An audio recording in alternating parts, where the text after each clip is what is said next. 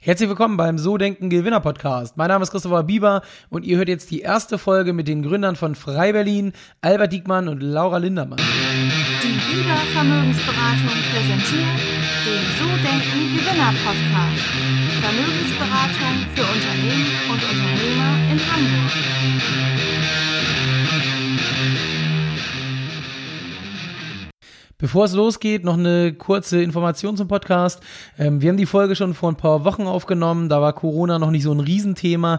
Das heißt, wenn es in den äh, nächsten drei Folgen da irgendwelche Themen gibt, die vielleicht jetzt nicht mehr so passen, dann entschuldigt das bitte. Das hat einfach mit der Zeit zu tun gehabt, wo wir das aufgenommen haben. Und äh, ich werde jetzt gleich in der Anmoderation auch sagen, das ist die erste Folge nach dem Relaunch. War auch geplant. Wir haben das nochmal ein bisschen gedreht. Also auch da nicht wundern. Und jetzt wünsche ich euch viel Spaß beim ersten Teil mit Frei Berlin. Herzlich willkommen beim So Denken Gewinner Podcast. Mein Name ist Christopher Bieber und ihr hört jetzt die erste Folge nach dem Relaunch mit neuen Fragen, mit neuen Inhalten und natürlich mit neuen tollen Gästen. Und zwei davon habe ich heute bei mir im Podcast. Und zwar ist das einmal die Laura Lindermann und der Albert Diekmann von Frei Berlin. Und Frei Berlin stellt Möbel her und zwar auf Auftrag, ist ein Startup aus Berlin und ich freue mich, dass die beiden bei mir sind. Schön, dass ihr da seid und ich sage herzlich willkommen. Hi, wir freuen uns. Hallo. Ja, bevor wir starten, vielleicht mögt ihr euch einmal vorstellen, ganz kurz erzählen, was ihr so macht und ähm, wie ihr überhaupt auf die Idee mit Freiberlin gekommen seid. Fangst du an, Laura, oder soll ich anfangen? Fang du mal. Oh, ich darf anfangen. Die Firma heißt Frei Berlin und ich weiß, dass ich verstehe, dass es für Deutsch ein bisschen schwierig ist. es ist frei ist ein niederländisches Wort für was eigentlich ähm, hübsch ästhetisch bedeutet. Ähm, ja, was soll ich anfangen? Das Jahr, dass ich geboren bin oder einfach, dass wir die Firma so ein bisschen gegründet haben? Nee, Ja. ähm, ähm, äh, genau, nee, wir Frei Berlin, ähm, ja, wir sind, wir, wir, wir stellen Möbel her, ähm, wir designen die und ähm, das mal ganz kurz mal so.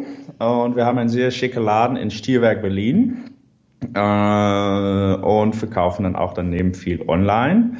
Und ähm, ja, ich habe eigentlich mal so vor, ja, was ist es jetzt? Gute sechs Jahre mal angefangen, äh, ein paar, paar Stückchen Holzbein anzusammeln und da habe ich meinen ersten Tisch rausgemacht, bis wo wir jetzt sind, sozusagen. Ähm, das mal ganz, ganz kurz und bundig, so mal die Anfang. Jetzt darf Laura noch mehr sagen, was sie will. Ähm, also ich würde sagen, ich bin zur Bastelzeit noch dazu gestiegen und habe, würde ich mal so sagen, aus diesem kreativen, äh, dieser kreativen Bastelei vielleicht äh, ja mitgeholfen, dass es ein jetzt so, mal, Unternehmen wird, ein gutes Unternehmen, was gut läuft und was uns sehr viel Spaß macht. Ähm, was konstant wächst, ähm, organisch und ähm, ja, also ich bin, sage ich mal so, die Business-Komponente in dieser Kombination und Albert ist der Designer, der The kreative the- the Bastel- holländische Kopf. Die Bastelkomponente. Genau. Und dann gibt's noch einen dritten im Bunde und das ist mein Vater. Also wir sind wirklich so ein Familienunternehmen. Äh. Und mein Vater kümmert sich um alle technischen äh, Fragen und Geschichten. Also er macht die technischen Zeichnungen, die Konstruktion. Also wenn Albert irgendwie eine, eine sehr interessante Idee hat, die vielleicht in seinem Kopf super funktioniert hat, ist oft mein Vater, der dann kommt und sagt, na ach toll, Junge, das war eine schöne Idee, aber das wird wackeln wie ein Lämmerschwanz. Das Ja. Die meiste Streit, die meiste Streit in meinem Leben wird geführt mit dem Papa von Laura. Also er freut sich dann, dass das Design auch am Ende ja, perfekt umgesetzt sein kann und dass der Kunde am Ende ein perfektes, äh, wackelfreies und stabiles äh, Möbelstück fürs Leben zu Hause hat. Ja, sehr, sehr cool. Und ähm, jetzt ist ja so die Frage, es gibt ja viele Sachen, mit denen man sich selbstständig ka- äh, machen kann. Und Albert, du hast ja gerade gesagt, du hast vor sechs Jahren so ein bisschen angefangen damit. Aber wie kommt man denn da drauf, ähm, sich dann damit wirklich selbstständig zu machen und, und ein Unternehmen zu gründen? Vor allen Dingen mit Möbeln. Also ist ja nicht so gewöhnlich. Na, ich, äh, de, de, de, was, wie soll ich anfangen? Vielleicht der psychologische Hintergrund von mir. Ich habe, glaube ich, oft in meinem Leben, habe ich mal mit etwas angefangen und dann ein paar Jahre später eigentlich gemerkt, womit ich eigentlich angefangen habe. Ähm, alles Spontanität, Naivität. Ähm, und genau, ich, ich habe dann äh, ganz am Anfang, ich bin äh, von aus Amsterdam nach Berlin umgezogen Und dann hatte ich hier eine schöne Wohnung am Ostkreuz in Berlin und hatte eigentlich keine Möbelstücke. Ähm, und hat dann gedacht, er kann einen Tisch kaufen oder kann selber eine basteln. Ähm, und dann habe ich einfach hier ein paar, so in Berlin gibt es ja diese Straßentiefbauunternehmen, die ja so diese Bauholzbretter nehmen, um so, weiß ich nicht, was sie da genau mitmachen. Ähm, und dann, die haben immer so kleine Rest, Resthölzer. Und die habe ich einfach gefragt, darf ich da ein paar von mitnehmen, auf mein beste Deutsch damals. Äh, und dann haben sie mir erstmal ausgelacht, so von, ja, was, was willst du damit machen dann? Ähm, ja, Berlinerisch sage ich, ja, das mache ich mal nicht, weil das kann ich noch nicht. Ähm, äh, und dann, ah, ich so, ja, ich, ich äh, möchte, äh, bau einen Tisch, bitte.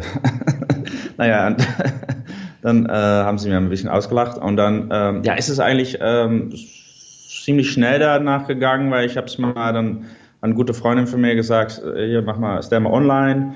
Ähm, dann innerhalb von drei Monaten war die erste Tisch verkauft. Dann hatte ich gedacht, ah ja, da kann ich noch mal ein paar von basteln.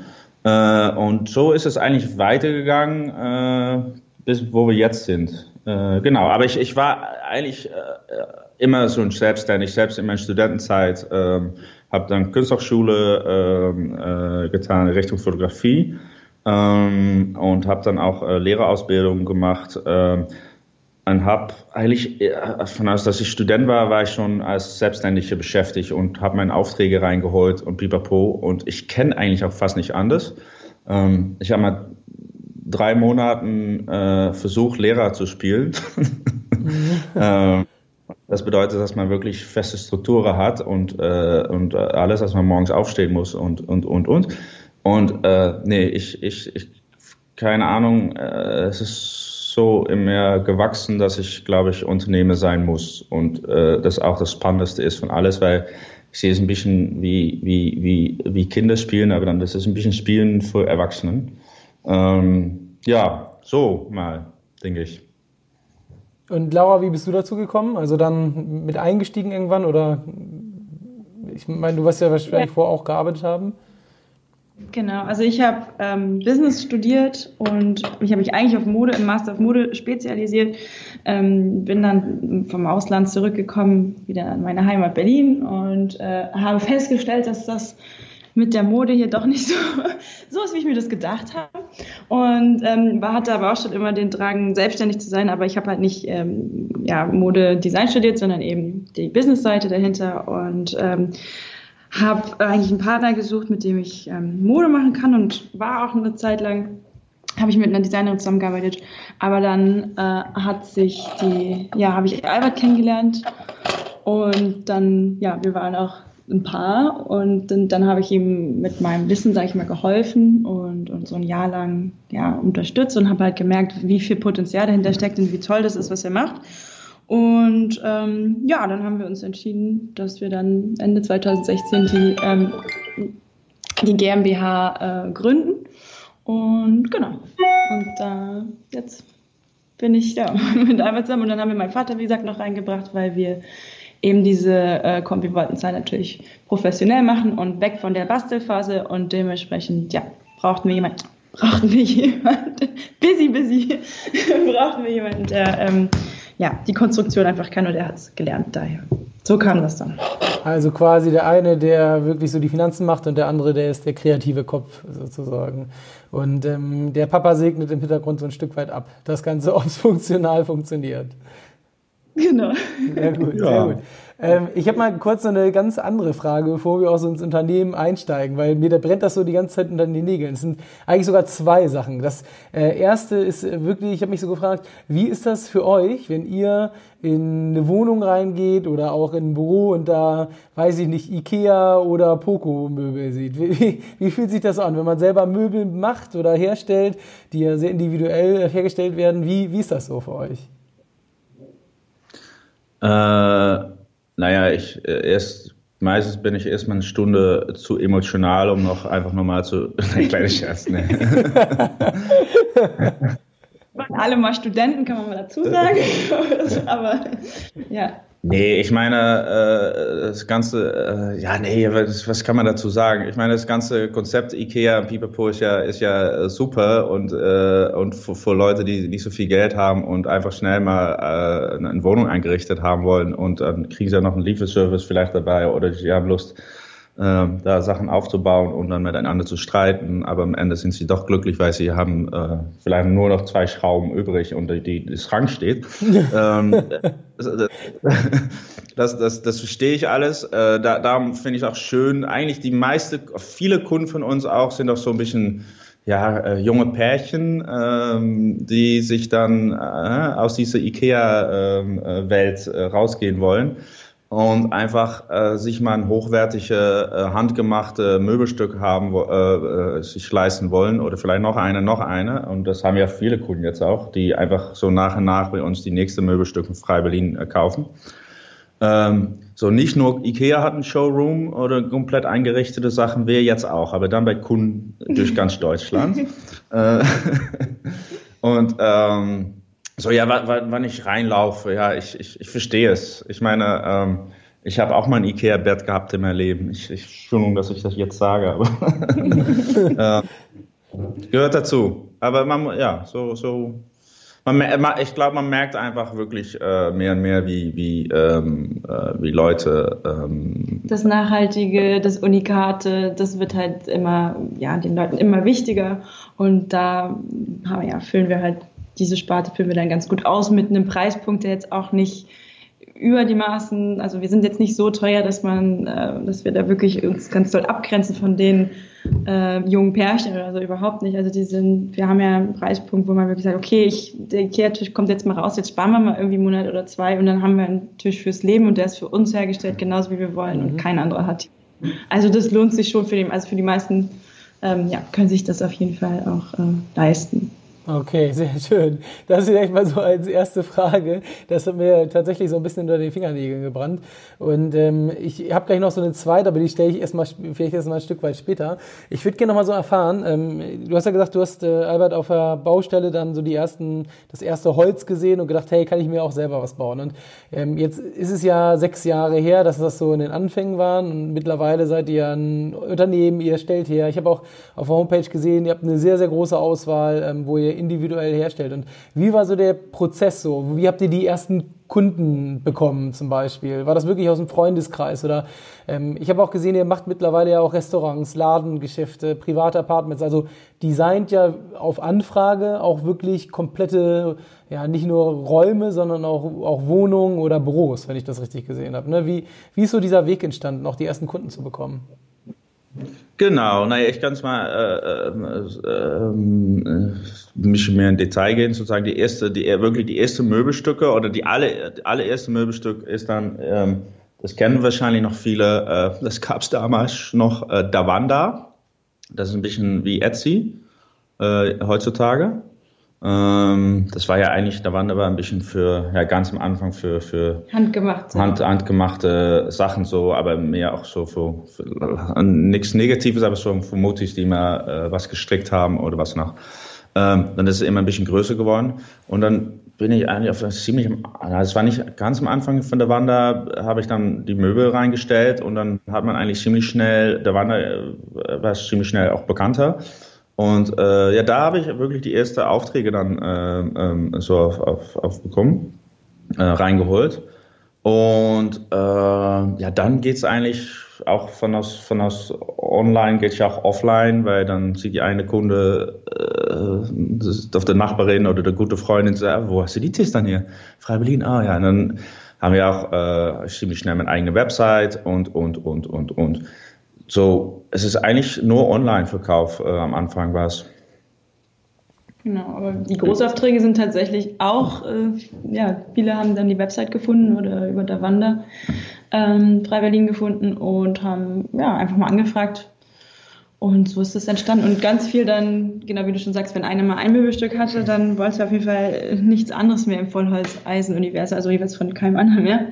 Und so sind dann irgendwie auch durch Zufall große Projekte. Ja, na, ich, ich glaube, das hat auch mal, vielleicht noch ein paar andere kleine Sachen zu tun. Eins ist, dass Deutschland äh, ist sehr gut in Fußball spielen, ist sehr gut in Autos machen, ist sehr gut in weiß nicht was. Aber Möbel machen ist Deutsch, Deutschland nicht so richtig, dass man sagt, Deutschland, ah, das ist das Land, wo die beste Möbel gemacht werden. Äh, ist ziemlich konservativ und alles. Und ähm, das ganze Sache, wo ich ja am Anfang mit angefangen habe, weil ich mit angefangen habe, ist diese, ja, diese Bau, Bau, Bauholzmöbel. So, mhm. äh, es darf, muss nicht auf die Zentimeter genau sein. Es, es, es darf auch ein bisschen richtig so altes Holz, ein Pipapo, äh, ein Graustich, Patina, ähm, und das, das, das war äh, oder ja war für die Deutsche auch noch ein bisschen so ungewöhnlich, weil äh, die kannten nur alles aus, aus Eiche und genau wie Open Oma das hatten und es musste auf die Millimeter genau und weil so hat man das gelernt und äh, ich bin Tischler Großmeister, äh, Meister und ich musste da alles genau so und so machen. Ähm, und ich glaube, das, das war ein Punkt, dass, dass, dass es sozusagen dann gut gewachsen ist, weil äh, einfach Leute gesehen haben, dass die Charme von, von genau, dass es nicht auf die Millimeter genau ist und dass das, äh, äh, weiß ich nicht, ähm, es mal anders ist. Das war, das war, glaube ich, ein großes Punkt. Ähm, und ich hatte noch eine, aber die bin ich vergessen. Und jetzt habe ich auch gesehen, es ist ja wirklich alles ähm, auf Anfrage und wird nach Maß gefertigt. Ihr habt ja online schon so einen Katalog, wo dann sechs bis acht Wochen Wartezeit sind, wenn ich es richtig gesehen habe. Also das heißt, jemand bestellt und ihr fertigt dann auf, auf Anfrage. Aber ist es dann tatsächlich so, dass dann nochmal mit dem Kunden abgestimmt wird, ob jetzt individuelle Maße da sind oder Materialien oder äh, irgendwie eine Farbe vielleicht mit eingebracht werden soll oder sonstiges? Oder, oder kann man es dann auch so, wie man es online sieht, ich sag mal, relativ ähnlich erwarten? Wie ist das so in der Praxis? Also 99 Prozent der Fälle besprechen wir nochmal mit den Kunden die Details. Also, obwohl es gibt jetzt auch viele Direktkäufe, stimmt, stimmt. Aber eigentlich kommt immer eine Nachfrage und wir haben auch komplett, also auch viele Fotos, die man online sieht, sind tatsächlich auch entstanden durch Kundenideen. Ähm, ja, also weiß nicht, da haben wir zwei Betten und dann war die Idee, ach, ach ich hätte so gerne das eine von dem finde ich schön, aber das von dem finde ich auch schön. Und dann sagen wir, na, pff, dann äh, holen wir die Konstruktion dazu und dann machen wir aus diesen zwei machen wir ein komplett neues Modell. Also so funktioniert das. Oder sie kommen mit eigenen Skizzen an. Also wir sind da, eigentlich sind, ist es manchmal ein bisschen zu überfordernd, was wir merken, weil es so ein bisschen ist noch schlimmer als äh, wie bei Subway, dass ja. wenn die Leute dann mit wirklich alles möglich ist, dann ist es manchmal noch ein bisschen überfordert. Die wollen nur so drei Optionen oder so. Ähm, aber genau, also ich kümmere mich, sagen wir mal, um den Bärenanteil der Kommunikation in der Firma. Und ich sage es immer wieder gern, es ist mein Lieblingsspruch, aber es ist wirklich so, dass wenn ich oft mit Kunden telefoniere, dass Albert mich ganz oft fragt, ähm, war das jetzt eine Freundin, war das ein Kunde, wer war das? Also so ist auch unsere ja, Philosophie. Also wir sprechen alles bis ins Detail durch und wie oft wir auch, ja, sagen wir mal, mitdenken. Also das, ist, das macht uns, glaube ich, aus, vor allem wenn ähm, Architekten oder Innenarchitekten vor, ähm, also unsere Kunden halt ihre Architekten zu uns schicken. Ähm, das ist immer am spannendsten, finde ich. Mhm. Also wir viel mit sagen schon mehr als wir müssen. Aber wir sind halt wirklich, das ist das Allerwichtigste, dass die Kunden am Ende wirklich ihr Traum, ihren Traumtisch da haben. Und natürlich ist alles ein Unikat und handgemacht, aber wir besprechen es, wie gesagt, so bis ins Detail und auch die Behandlung. Es geht immer nach Foto. Es gibt quasi keine Standards bei uns. Und ähm, ja, und wenn irgendwas ist, sind wir immer, sind wir immer da und ähm, wir können Sachen nachbehandeln und so weiter. Aber es ist Fahrt ihr denn richtig, äh, auch richtig raus zu Kunden, messt dann aus, also nehmt Maß und so eine Geschichten? Also wird dann quasi wirklich vor Ort gemessen und aus äh, individualisiert dann? Also das machen wir tatsächlich nur für größere äh, Projekte. Also im privaten Bereich dann eben auch, also wenn es halt mehrere Bestellungen sind. Also es ist immer so eine ja, also man kann alles anfragen, aber wir sind jetzt nicht hauptsächlich, ähm, wir sind schon, sagen wir mal, Designer und bauen unsere Produkte und jetzt die Installation, sage ich jetzt mal, von Waschtischen oder so, das ist jetzt nicht unser, mhm. unsere, unser Kern. Wir auch ungern wir bohren wir jetzt in fremde Wände, aber wie gesagt, am Ende kann man alles mit uns besprechen ähm, und, und so weiter. Aber klar, wenn es größere Sachen sind, natürlich kommen wir, wenn es Einbauschränke sind oder so weiter, können wir, wir können immer über alles reden, sagen wir es mal so. Das war der erste Teil mit Frei Berlin, mit Laura Lindermann und Albert Diekmann. Ich hoffe, euch hat's gefallen, ihr hattet ein bisschen Spaß und ich freue mich dann, wenn ihr nächste Woche beim zweiten Teil wieder mit dabei seid. Ciao, ciao.